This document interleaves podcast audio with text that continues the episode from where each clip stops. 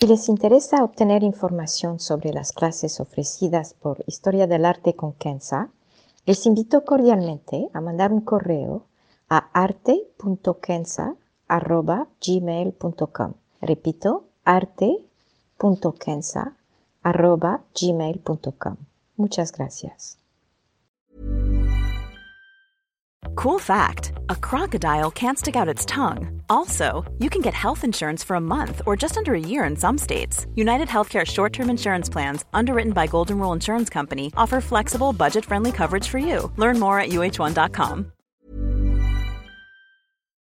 Historia del arte con Kenza.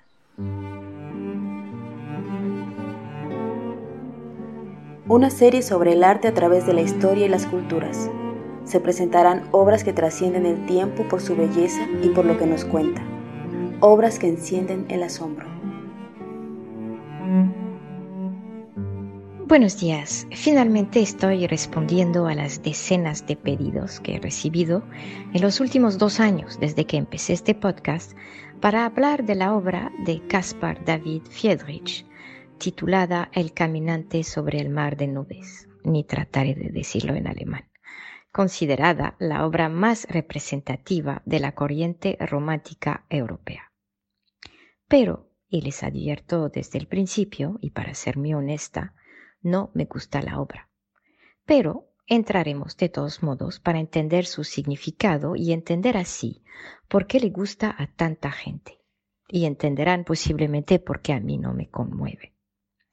Antes de entrar en una explicación, es importante subrayar que la obra en sí no tiene ningún mérito artístico, y casi todos los críticos de arte están de acuerdo sobre este punto. Friedrich no demostró ninguna técnica extraordinaria. Cualquier alumno talentuoso de segundo año de una buena escuela de bellas artes en París o Berlín o México hubiera podido pintarla. Es un óleo con un hombre de espalda vestido de negro está en un paisaje posiblemente verdadero, pero irreal, en el sentido de que un hombre no podría llegar a este punto encima de una montaña con rocas. Las nubes parecen moverse y se ven otras montañas y rocas en el fondo. El cielo guarda este azul pálido tan típico del centro de Europa. A pesar de la altura, no tenemos la impresión de que haya viento. El pelo del señor, un tanto despeinado, parece más el resultado de un descuido que de haber subido una montaña y estar al borde de un precipicio. Voilà. No se puede agregar nada más en cuanto a la técnica y la pintura misma. Ahora entraremos en la explicación, porque la popularidad del cuadro reside no en su belleza o en su logro artístico, pero más bien en lo que representa. Para desarrollar el tema, habrán dos partes. Primero, una explicación de lo que es el romanticismo y segundo, cómo podemos entonces interpretar el cuadro.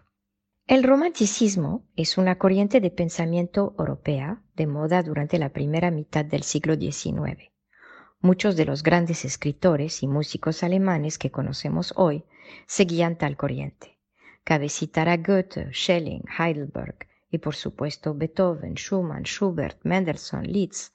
En cuanto al resto de Europa, cabe citar Chateaubriand, por supuesto, y de hecho, el libro que tenía en la escuela, en su Mémoire d'Outre-Tombe, Memorias de Ultratumba, tenía esta pintura de Friedrich en la portada. Hay también Musset y el poeta Lamartine, y hay también Lord Byron y Keats y Shelley, y claro, Wordsworth, para los que leen poesía en inglés.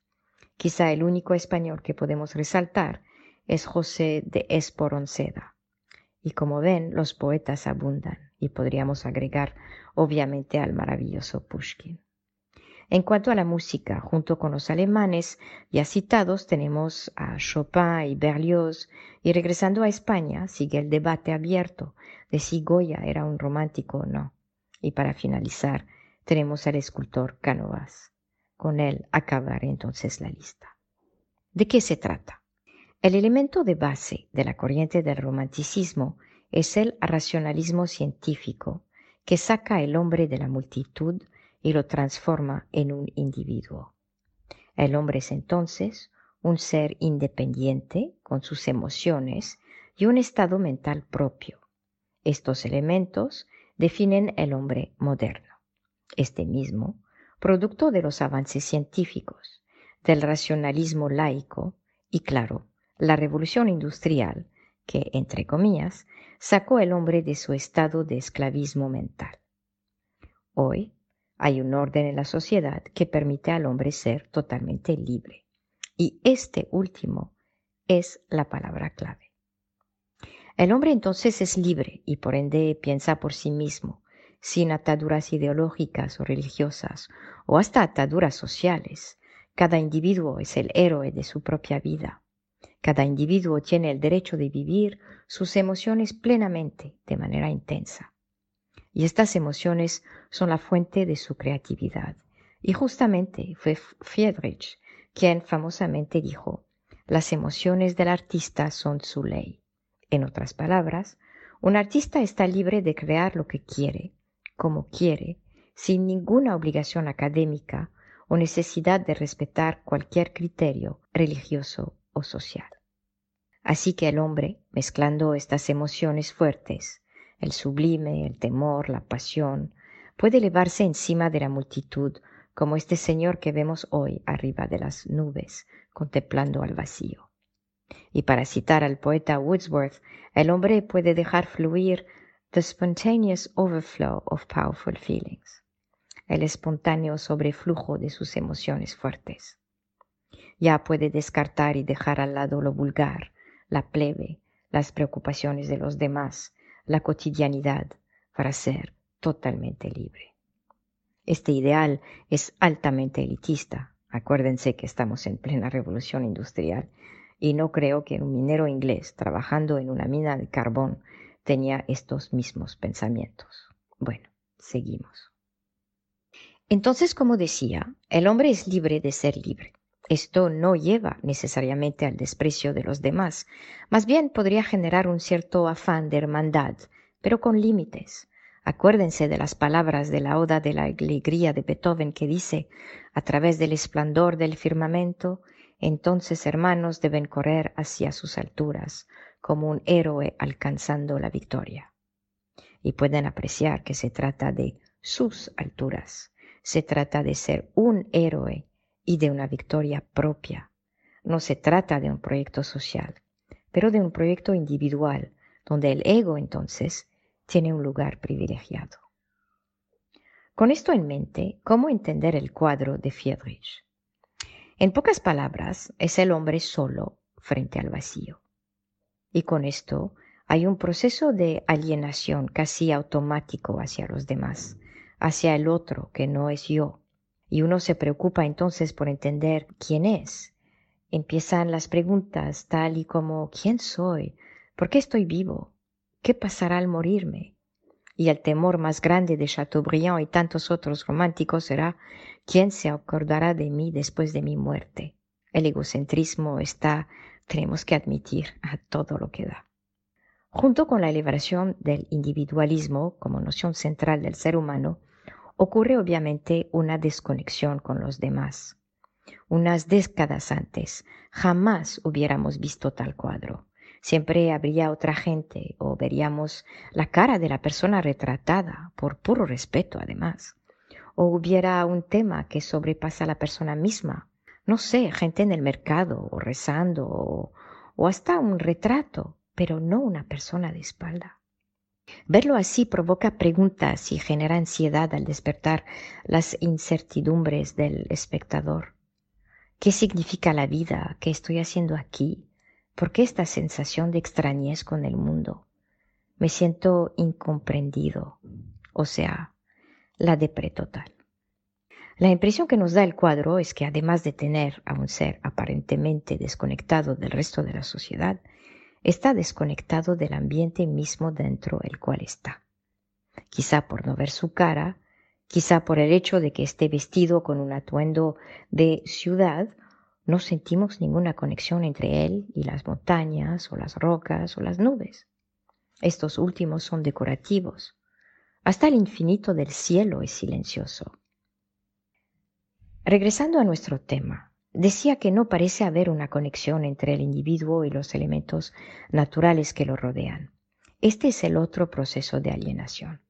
y es un proceso con el cual estamos hoy, en el siglo XXI, muy familiarizado.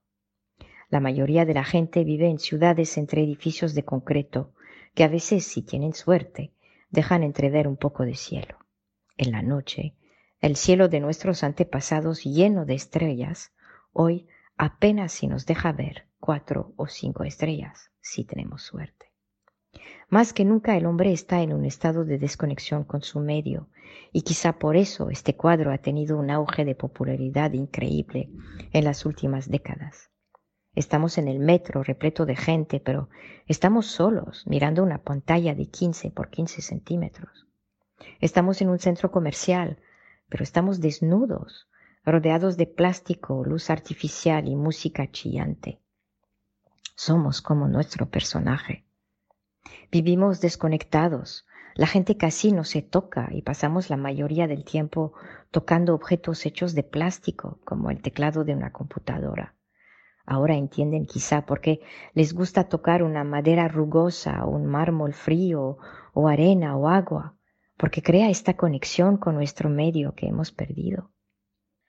Este individuo frente al vacío expresa de manera muy directa el hecho de que cada uno hoy vive en su burbuja, el hecho que hoy para mucha gente hay una dicotomía entre el ser como tal y lo que lo rodea, entre el ser mismo y la realidad.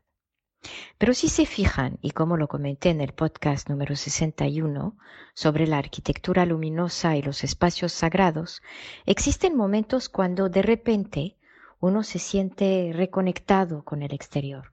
Este instante cuando los rayos del sol entran en un cuarto en invierno, o al sentir una dulce brisa matinal, o hasta al poner un pedazo de chocolate en la boca. Hay un instante donde hay un silencio total. No se define lo que se siente, no se compara a lo que uno siente. Es solamente más adelante cuando uno empieza a comparar y poner palabras sobre lo que vio o sintió, que se vuelve a desconectar, vuelve a ensortijarse, espero uso la palabra correcta, como un cangrejo o un caracol que regresa dentro de su concha. El individuo pintado por Friedrich expresa esa ansiedad, esta impresión de tener una existencia suspendida, sin atajos, sin ligas. Claro, algunos podrían llamar esto libertad, libertad individual y le pondrían etiquetas de derechos humanos, de libertad de expresión, de ser lo que uno quiere ser.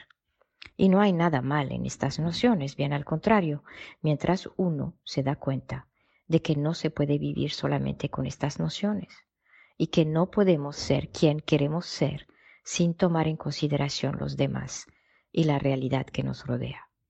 No somos seres suspendidos mirando al vacío. Lean los maestros, lean los sabios y los poetas chinos, lean el Tao, lean San Agustino, Santa Teresa de Ávila, lean a Rumi, a Avicenas, a Maimonides, lean a Aristóteles. Caminen por espacios luminosos como un bosque muy temprano en la mañana o la orilla del mar en el atardecer. Miren el cielo al salir de su casa o simplemente oyen una cantata de Bach o el llamado de la oración de una mezquita. No estamos desconectados ni mirando al vacío. Espero no haber ofendido a nadie con mis palabras. Es como veo el cuadro y una posible explicación de por qué tantos de ustedes me han pedido hablar de él. En lo particular, no siento ninguna conexión con esta obra, ya que habla de un malestar que mientras que lo entiendo teóricamente, no lo comparto. Y acabaré, si me permiten, citando a Maulana, el poeta Rumi como se lo conoce en el occidente, quien decía, y me permito citarlo en su idioma original en farsi, Roh morshob as biqabas dar adab, roh wasil dar biqabak as hajab. Lo que se traduce como la mente exiliada de la esencia de la vida es muy atormentada. La mente unida con la esencia de la vida es libre de toda atadura. Muchas gracias.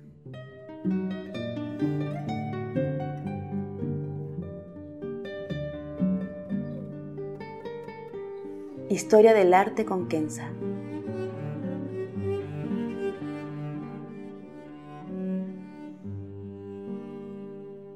Para ver las obras que se presentan en este podcast y a la vez descubrir otras que podrían despertar su asombro, les invito a seguirnos a través de la cuenta Instagram Historia del Arte con Kenza. Gracias.